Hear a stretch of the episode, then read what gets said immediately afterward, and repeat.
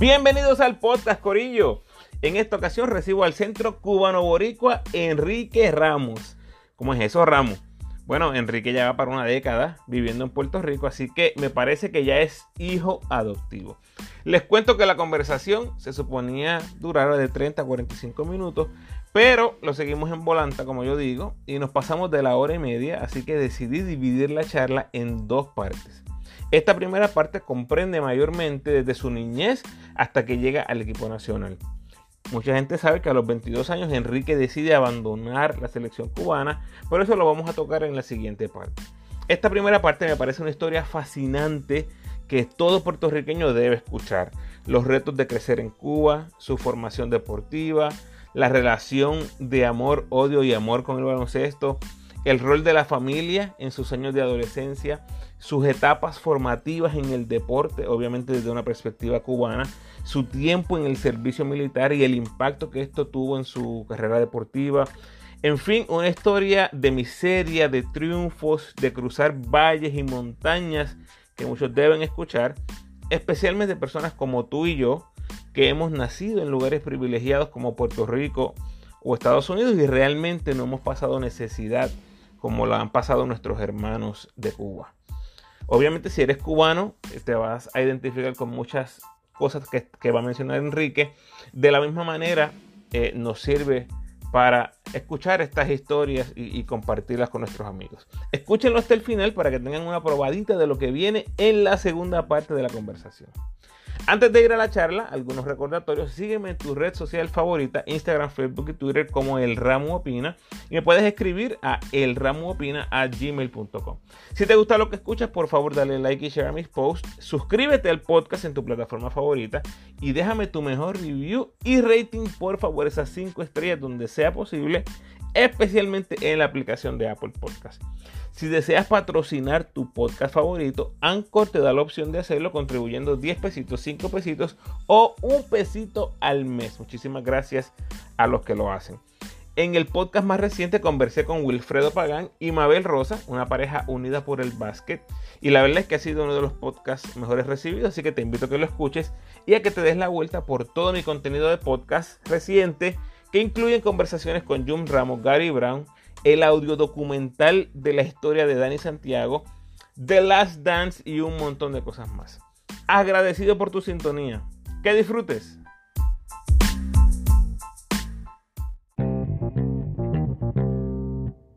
Privilegiado en darle la bienvenida al centro de los cariduros de Fajardo y el primer jugador internacional en el podcast, Enrique Ramos. Bienvenido, Enrique. Gracias. Hola, ¿cómo estás? Muy bien, muy bien. Bueno, hasta ahora solo había tenido jugadores o personalidades de Puerto Rico o de Estados Unidos, pero eh, Enrique nació en Cuba, aunque ya va camino, ¿verdad? 10 años viviendo en Puerto Rico. Enrique, ¿cómo te ha tratado Puerto Rico en estos años? De todos los países que pude haber escogido para quedarme, creo que Puerto Rico fue la mejor elección que tuve. Eh, aquí las personas son súper servicial, siempre me han tratado con tremendo cariño en cualquier sitio que he estado. Eh, es impresionante, es impresionante y nunca pensé que, que, me fuera a sentir tan bien con el cariño del puertorriqueño. ¿Sientes que se te está pegando el acento o, o que estás perdiendo el cubano? Sí, un poquito. Tengo una mezcla, una mezcla ahí de rara. Pues los boricuas a veces me dicen, diablo Enrique, estás hablando, estás hablando bien, bien cubano, pero hablo, cuando hablo con un cubano, cuando me dice, estás hecho un boricua. Sí, bien brutal. Mira. Estoy mezclado ahí. Yo llevo. Depende con quién hablo. Yo llevo 12 años en, en California, acá en Estados Unidos, y chacho, me dice lo mismo. Siempre que hablo con, los, con mis panas puertorriqueños, pero si tú suenas mexicano, brother, ¿qué es eso? A mí que eso tiene que ver, depende con, con las personas con las que tú te rodeas todo el tiempo. Sí. Y se te va pegando, se te va Claro. pegando. A ver, lo tienes más pegado de lo que crees. Déjame probar tu memoria un poquito. Eh, yo sé que nuestras comidas, ¿no? En Cuba y en Puerto Rico son bastante parecidas. ¿Cuál fue ese primer plato que te dio la bienvenida a Puerto Rico? Eh, El plato que tal vez dijiste, mi madre, esto es otra cosa. Yo recuerdo que la primera vez que nosotros fuimos a comer un restaurante aquí en Puerto Rico, yo pedí churrasco. Mm, Yo, sí, yo ni sabía cómo se llamaba ni nada, solamente le dije, tráeme carne, lo más, lo más grande que tengas de carne. Y aquello fue, yo aquello me lo comí, pero con un amor. Mira, eh, a mí me encanta la carne. Y, y, y, pues en Cuba es ilegal la carne de, de res. Ver esa cantidad así es como que ya, Vamos a llegar a eso. Sí, sí. Mira, Enrique, mi, mi, papá fue misionero muchos años en Cuba. En una ocasión, eh, un pastor de allá consiguió visa y pudo venir a Puerto Rico. Y una de las cosas que él encontró más fascinante fue a ir a un buffet. Un buffet para nosotros es algo común y corriente en Puerto Rico. Pero cuando él fue a ese buffet, yo no puedo decirte la cantidad de comida que él comió porque era absurdo. ¿Te recuerdas la primera vez que fuiste a un buffet en Puerto Rico? ¿Cómo fue esa experiencia? La primera vez que fui a un buffet, qué manera de comer. yo no sabía. Estabas perdido. Yo no sabía ya que comer. Yo comía arroz, habichuela, pero lo mismo comí pizza. Ya yo, no, ya yo comí de todo, comí de todo, todo, todo, todo lo que había. Comí todos los dulces, todos los postres. No, no, aquello fue impresionante. Wow. Impresionante, impresionante. Eh, mira, Enrique, vamos a hablar un poquito de, de, de tu historia. Eh, hay mucha gente que me escucha o que sigue los deportes en Puerto Rico que nunca han ido a Cuba. Todo lo que escuchan o saben, tal vez es por, por terceras voces. Yo tengo varios lazos con Cuba. Mis abuelos fueron misioneros en Cuba. Mi tío Ramón nació en Cuba. Mi mamá se crió en Cuba, en el área de Pinal del Río. Tuvieron muchos años en esa área. Entre principios, mitad de los 90, tuve la oportunidad de ir con mis padres haciendo misiones, correr prácticamente toda Cuba, de Pinal del Río hasta Holguín. Fue lo más que llegué en el este. En aquellos años era una Cuba hermosísima, espectacular, eh, geográficamente bien similar a Puerto Rico. La flora, ¿verdad? Bien similar a Puerto Rico. Estoy seguro que todavía lo es. Pero más importante que la flora, eh, me impactaba cómo la gente estaba viviendo en esos momentos, que para mí fue bien chocante. Y prácticamente estoy hablando de un tiempo en el cual tú eras un niño, ¿verdad? Tus años de crianza en Ciego de Por favor, Enrique, háblanos de esos años, de las libretitas de comida, eh, que por cierto, te cuento que hace unos años me encontré con Andrés Givel en el funeral de, de laburo de mi esposa en Ponce. Y me dijo que en ese momento la cosa estaba peor. Creo que eso fue como en 2017. Pero no quiero hablar de ahora. Eh, hablemos de tu niñez. Me gustaría que la gente entendiera lo de las libretas de comida, eh, que ciertamente fue lo más que me impactó a mí mientras estuve en Cuba. ¿Cómo fue tu experiencia creciendo en Cuba y los retos durante tu niñez? Eh, bueno, la niñez en Cuba es, es bien fuerte. Es bien fuerte y a la misma vez es bien buena. Te voy a explicar las dos razones. Es bien fuerte porque tú no, tú no entendías el sacrificio que tenían que hacer tus padres para poder traer un plato de comida a la mesa. Pero, por otra parte, éramos muy felices. No nos dábamos cuenta de los problemas que había ni nada, éramos felices. Eh, hacíamos deporte todos los días, jugábamos. Eh, yo tenía un tío y hizo un, un, canasto y lo puso en una esquina y ahí jugábamos todos los días baloncesto, jugábamos pelota. Esto, en cuanto a la crisis, la crisis fue, fue fatal, ¿sabes? no había nada en las carnicerías, no había nada en las tiendas, fue bien difícil, para los padres, era una situación bien, bien, bien chocante, bien chocante.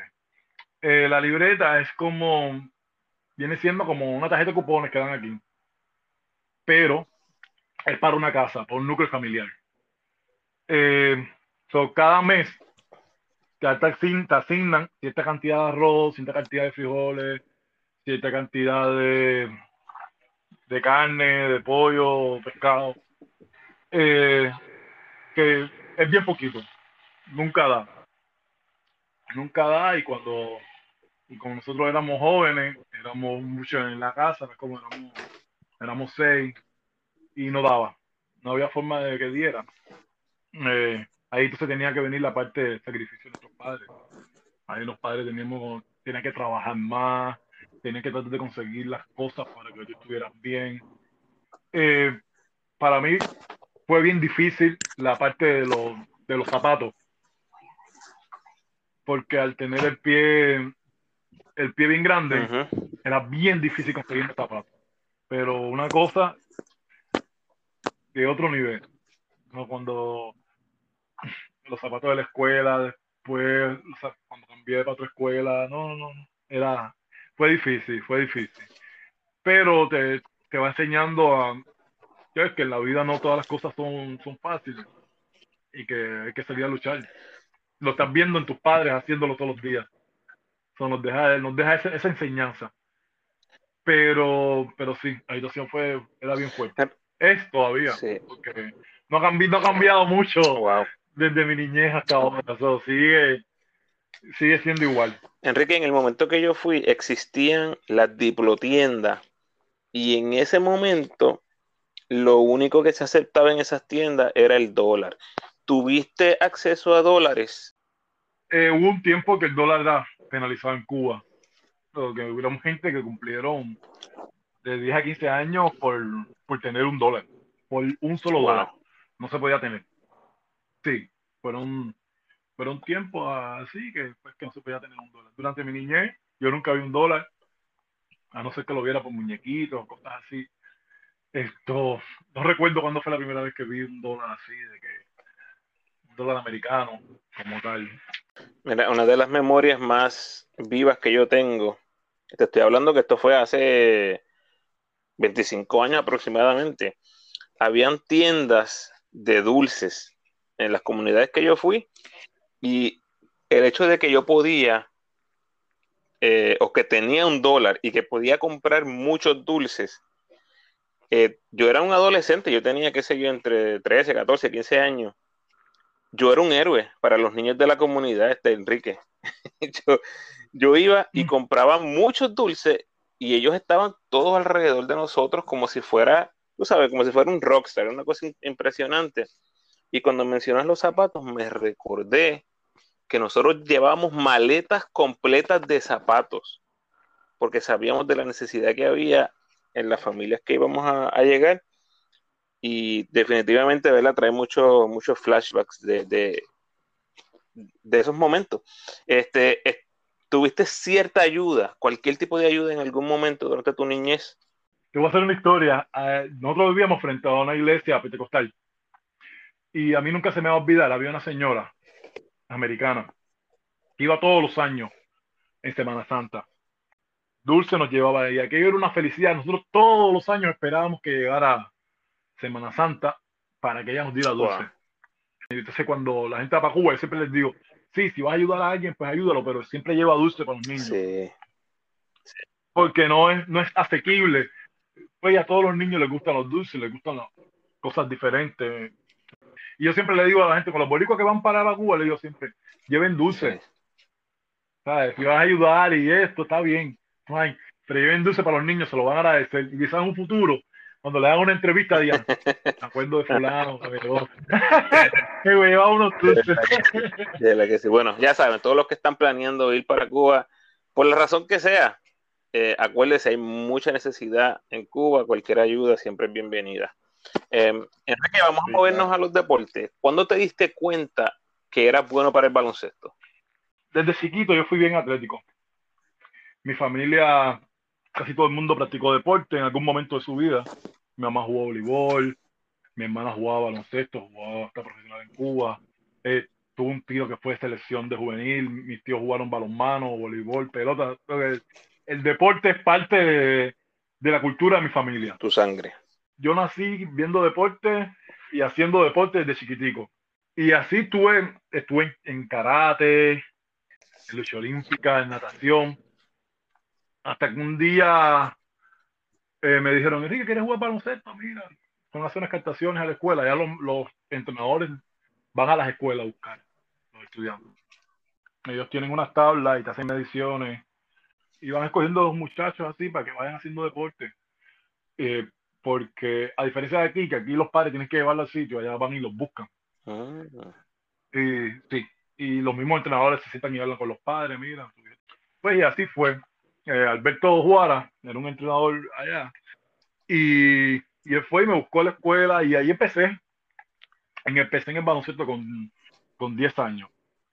Eh, y ese mismo año fui al Nacional, estuve en Nacional, pero todo era, eso es mini, que eso es para divertirse, como quien dice. Sí. Al otro año, ya con, con 11 años, eh, yo me quedo fuera del equipo de la provincia.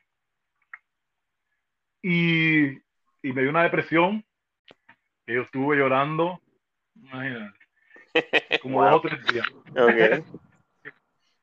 Eh, en Cuba hay una, hay una escuela de, de entrenamiento deportivo especializada que se llaman EIDE. Ahí tú entras cuando vas a cumplir los 12 años. Y entonces, pues, cuando tú eres de cierto nivel, pues te captan de esa escuela y ahí entrenas por las mañanas o por las tardes y coges clases en el otro horario. Por ejemplo, si entrenas por la mañana y coges clases por la tarde. O si entrenas por las tardes, coges clases por la mañana.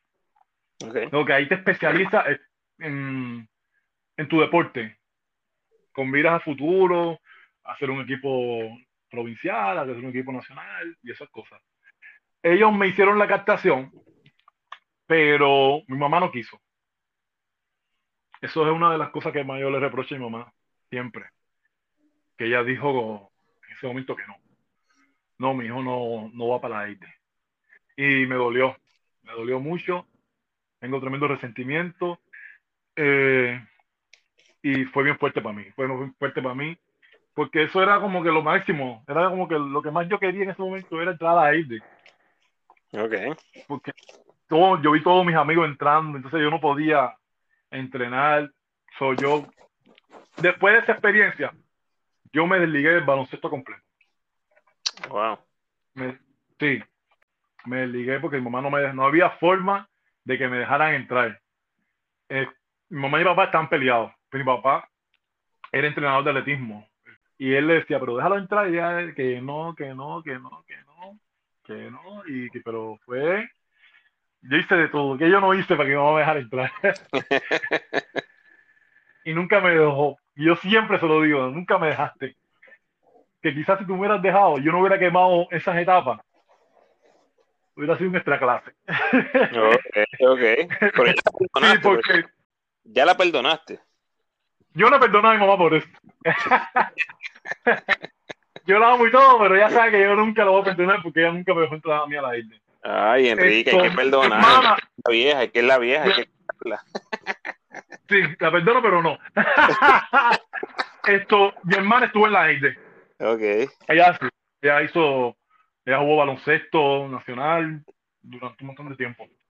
Y entonces yo ver a mi hermana que jugaba baloncesto y que estaba en la EDE y en la ESPA, eh, y yo no poder estar, era como que bien difícil. Era fuerte. Era Pero fuerte. bueno, esto como, sí, fue fuerte.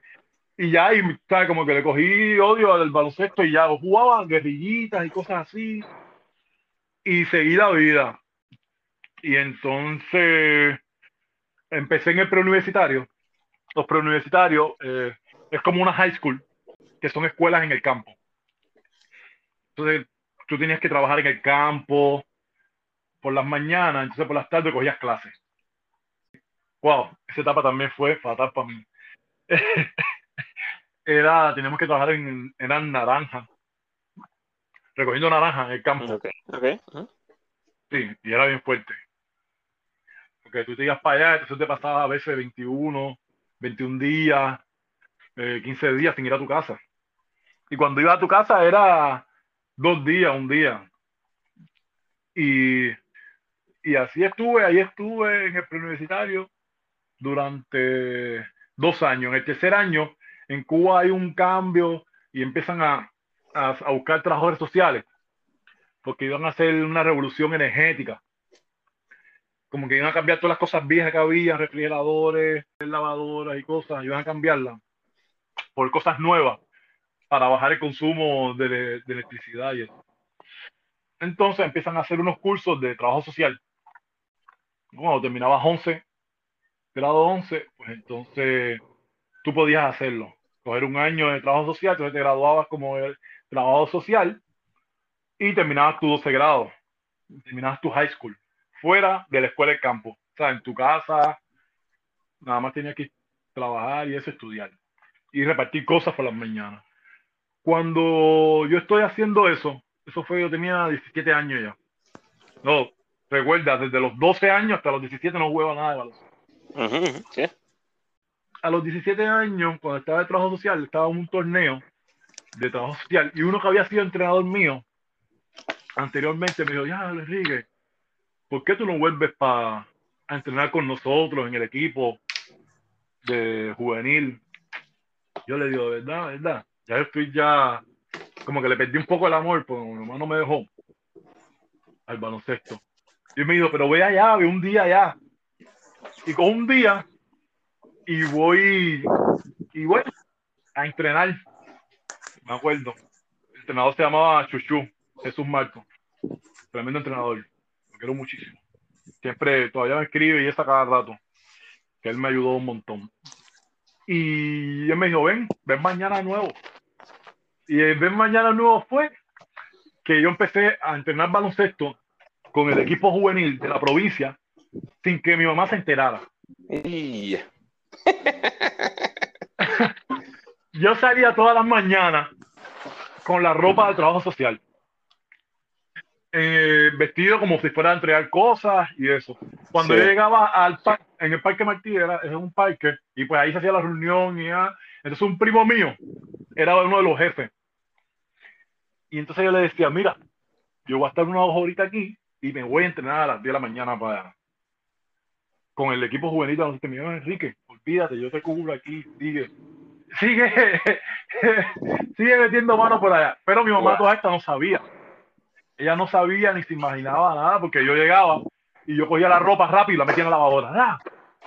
O cogía y metí- sacaba la mochila, la ropa sucia y me bañaba con ella y la lavaba yo mismo ahí. Bam, bam, bam, bam, y ya. Ya está. En los tenis los dejaba por ahí en casa un amigo mío. Entonces, ella me- y siempre llegaba vestido, me bañaba allá, me cambiaba de ropa, ponía mi camisa de trabajo social y llegaba a la casa vestido de trabajo social. Wow.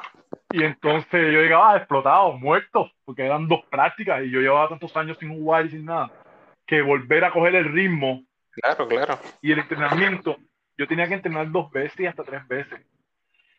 O sea, el coach me decía, tienes que volver a entrenar porque si tú quieres en algún momento y emparejarte al nivel, pues tú tienes que entrenar más que los que están en ese nivel. Claro. Y yo llegaba bien muerto a mi casa y mi mamá siempre me preguntaba, pero ¿por por qué tú llegas tan cansado si tú lo que haces es repartir cosas? repartir cosas y eso. Bueno, no te cuento más. Eh, hago el equipo de la provincia para el Nacional Juvenil. Ok. El Nacional Juvenil, gracias a Dios, era en mi provincia. Que si yo le tengo que decir a mi mamá que me iba para otra provincia, era un problema. Pero fue Ciego de Ávila. Eran locales, Sí. ok. Sí, sí, Ciego cogía muchos, muchos campeonatos porque Ciego gusta mucho el baloncesto. Y nosotros teníamos un buen equipo, tremendo equipo teníamos. Y yo me acuerdo que yo empecé a jugar y, jugué, y jugando el campeonato, un día mi hermana me llamó, mira, Enrique, ven acá. ¿Cómo que tú estás jugando el campeón de la temporada de, de juvenil? En Cuba de juvenil de high school. Eh, ¿Cómo estás jugando? Sí, es esa edad más o menos, 17 años. ¿Cómo que tú estás jugando eso? Y le digo, no, sí, llevo no sé cuánto tiempo entrenando, hice el equipo y, y olvídate, estoy ahí. Y mi Wow. hermana, y mi hermana bien bochinchera, Se lo di- pues se lo, se lo dijo a mi mamá. Y entonces, cuando yo miro para, para los bleachers, que yo veo a mi mamá, mi mamá sentada ahí en los bleachers viéndome jugar. A todas estas yo no sabía que mi mamá iba a ir ese día. Ella no me dijo que ella sabía que yo estaba jugando. Ella se apareció ahí con mi hermana y las dos se quedaron así, mirándome ahí jugando. Y yo dije, bueno. no, y ese día me partieron la ceja, me partieron la boca, ese juego. No, no, yo salí destrozado. Eh, Eso, ese es uno de los pocos juegos que mi mamá ha ido eh, físicamente. Mi mamá no, ella dijo que ella no podía verme como que recibiendo golpes. Como si fuera boxeo.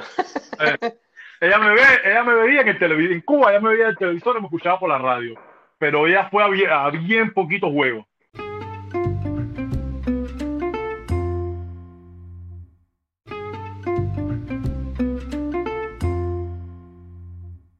Con las limitaciones que ya habíamos hablado en cuanto a la comida y todo eso, ¿cómo bregaban eso ustedes en, en el deporte? ¿Habían dietas especiales para ustedes? Eh, bueno, claro, la comida era ahí lo que, lo que, lo que había. O sea, no había dietas especiales como tal, así de que no tenías no, te comía lo que te daban ahí y brega con eso. Pero era, ¿sabes? En los juveniles no tanto, pero cuando tú pasabas pues al equipo mayores, pues entonces era un poquito mejor. Pero eso era ahí, ya tú sabes, agua azúcar, limonada, azúcar, lo- eso es lo que venga, era lo que era eso. Entonces, pues, mi mamá se resignó y seguí jugando, seguí entrenando. ¿Qué pasa? Ese mismo año, a mí me hacen las captaciones para la ESPA Nacional, que es como donde concentraban a los mejores jugadores y estos allá, en La Habana, de esa categoría. Pero no me llevan porque, ¿sabes? Estaba empezando, era el primer, pero yo quedé como tercero en rebote, eh, como segundo en, en tapones.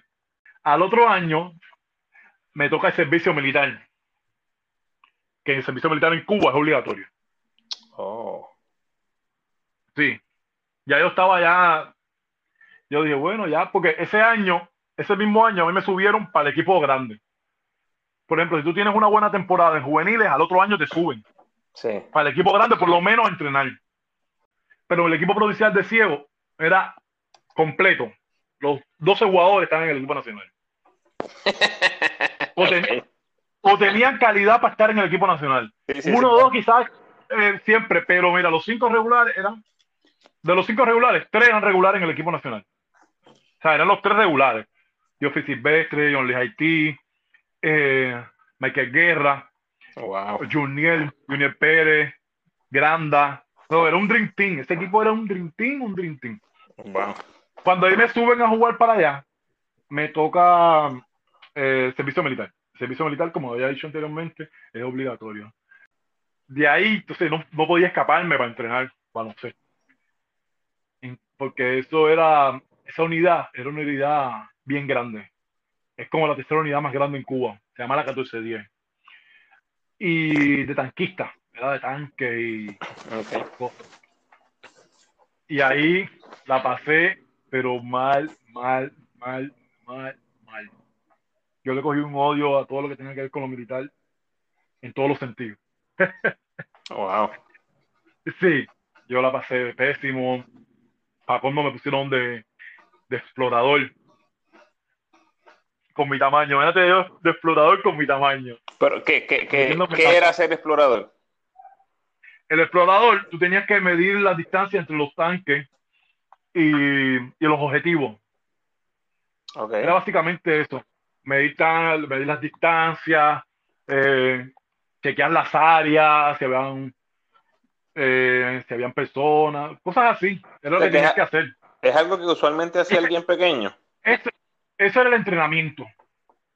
Sí, la mayoría de las veces son, son bien pequeñas porque lo que pasa es que las postas, no sé cómo le llamarán aquí, que son unos huecos en la tierra y ahí se mete, entonces ellos miden, pues son bajitas. Sí. son, son, son bien bajitas.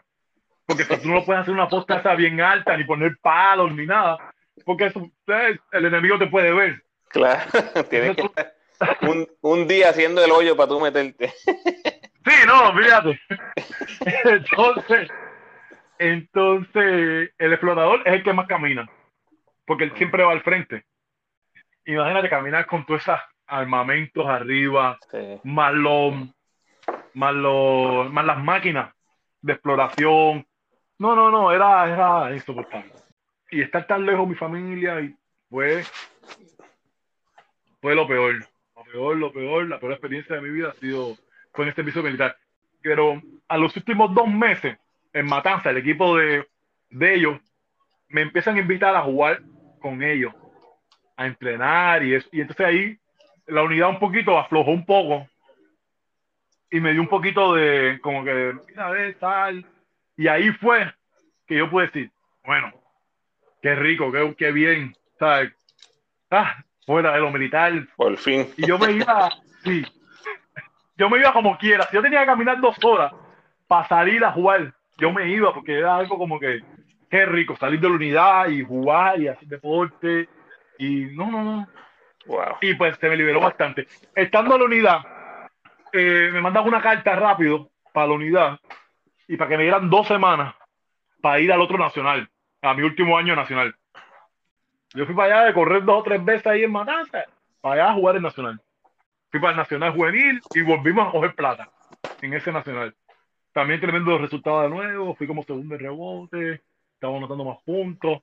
Pero entonces cuando terminé el servicio militar, eh, pues recuperé la forma bastante bien y bastante rápido y empecé a entrenar con, con los Búfalos. Eh, los Búfalos es el equipo de mi provincia, eh, lo de la liga profesional, la LCB. Como te había dicho anteriormente, que vive en un Dream Team. Sí. Para, para poder alcanzar un, o poder entrar, era bien difícil. Era bien difícil. Pero eh, ese equipo me ayudó mucho. Me ayudó mucho porque como los jugadores eran tan buenos, tú tenías que enfrentarte a esta calidad todos los días. No, el nivel días. obligatoriamente, claro que sí. Mi nivel subió poquito a poco ahí, yo y todos los días, y todos los días, y entrena, y con ellos, y entrena, y choca. Y eran hombres, eran hombres, ya hecho fuertes. Eran, eran, ¿sabes? Eran jugadores. El mismo Geoffrey Silvestre en todos los centrobasques metía 30 puntos. No, no, era una que era un máquina. jugador así. Era un jugador así todos los días en una práctica. Sí. Y mi nivel subió subiendo, siguió subiendo, hasta que empecé a, pues ya todos los- ya empezamos a jugar, caí en el equipo. Después, dice, el- se quedaron como cinco jugadores en España. Y ese mismo año me subieron a mí para el equipo nacional. Siempre entrené bien duro, porque lo que pasa era que como yo no tuve, yo quemé tantas etapas y yo empecé bien tarde. Yo estaba un tenía que poquito hacer- atrás. yo estaba atrasadísimo. Y entonces, muchas cosas eh, técnicas yo no las dominaba. Aún no las domino. Pero yo tenía un coach que me decía, si tú dominas estas dos o tres cosas del juego, tú, tú vas a hacer todo lo que tú, te- lo que tú quieras. Y él me decía, tú coge rebote. Enfócate en coger rebote haz buenos pick and roll. Especialistas, especialízate haciendo pick and roll. Siempre va a quedar solo. Y da block. Defiende. Ya está. So que yo me especialicé en eso. Yo no, si, si tú te fijas en mi juego, es básicamente eso. Rebote, pick y defensa. Sí, ¿sabes? sí. Me especialicé en defender. Tenía jugadores de Ofri, Haití, que eran bien ofensivos. Y como yo defenderlo, pues, ¿sabes? Yo era más duro, más fuerte. Iba a tratar poco a poco. So, básicamente, me, me- me especialicé en eso. Pues y así seguí hasta que llegué al equipo nacional. Estuve en Mar del Plata, en el preolímpico. Estuve en 2011. Venezuela, Sí. 2011. Tremendo preolímpico. Tremendo, tremenda experiencia en Argentina. Y habíamos, jugamos un, un torneo, se llama el Super 4. No sé si todavía está, pero en aquel tiempo estaba. Y jugamos contra, contra la generación dorada, Sí. Ginóbili, Escola. No, eso fue, eso fue impresionante. Sí, hacen Prigioni, todavía. eh, Leo. No, era un, era un Dream Team. ¿Sabes? Puerto Rico también tenía un Dream Team. Estaba Arroyo. Ah, ¿Quién más? Claro. Me acuerdo creo que estaba. Barea, Dani Santiago, Batman. Batman. No, aquello era un, era, que era un equipo. Era, era un equipazo. Yo creo que la final fue entre Argentina y Puerto Rico. No, no, Puerto Rico De llegó a la semifinal con Argentina y el que ganara ese juego pasaba a las Olimpiadas del 2012 y José Bombarea Ah, tomó sí. un tiro de tres para ganar el juego y falló. Falló, pero yo me acuerdo que ese juego fue ahí, fuera. Fue tremendo juegazo. y Oh, yo, sí. y, Sí, y. Ginóbili metió. ¿Sabes? Todavía tengo ese recuerdo. Yo me acuerdo que estábamos en las gradas, ya hemos terminado de jugar, de coger una pela.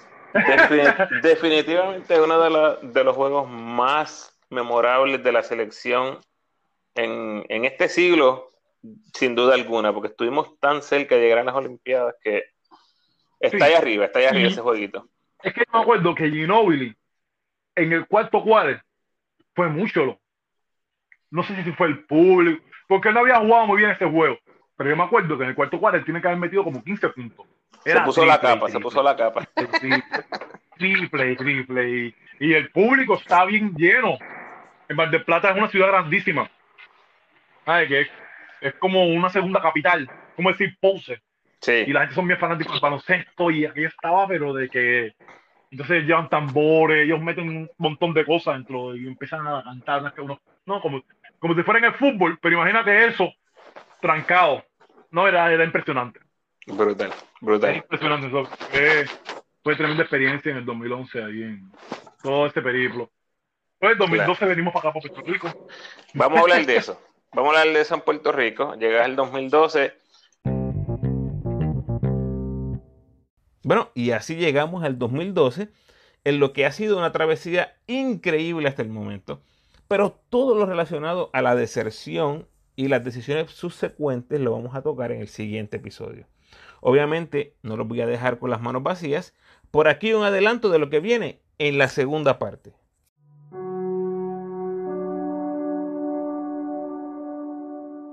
¿Sabes? Mi mente ya estaba ya, yo estaba. Fíjate, cuando me despedí de mamá, la última vez que me despedí de ella, es que es bien fuerte. Sí. Disculpa, es que. Tranquilo. Eh, yo, yo le di un beso y un abrazo bien grande, bien grande y, para, y cuando nos íbamos, yo me un visitar visité una bicicleta con. Y yo lo paré y miré para atrás y le di otro beso, otro abrazo. Pero yo sabía que yo me iba a quedar. ¿Había algún tipo de resentimiento hacia ti? ¿O, o experimentaste algún tipo de bullying en alguna manera en las canchas de Puerto Rico? Esto sí,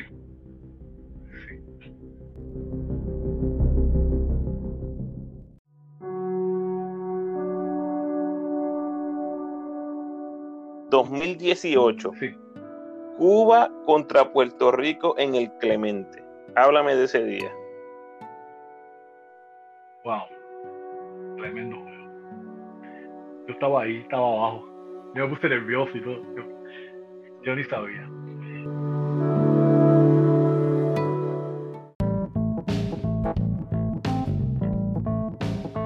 Gracias por sintonizar, Corillo, y gracias, Enrique por aceptar la invitación al podcast.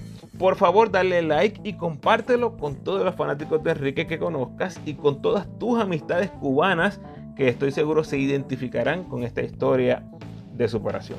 Déjame saber en los comentarios tus anécdotas favoritas de algún viaje que hayas hecho a Cuba, anécdotas con Enrique o con la selección cubana o cualquier tipo de reacción que tengas de nuestra conversación. Como siempre te invito a que te suscribas al podcast, déjame tu mejor review por favor y sígueme en tu red social favorita, Facebook, Instagram o Twitter. De nuevo, agradecido por tu sintonía. Te espero pronto en el siguiente episodio.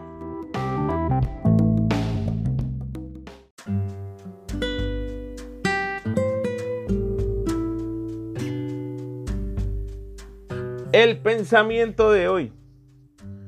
Con mucha frecuencia el fracaso es un requisito para un gran éxito. No te rindas. Bendiciones.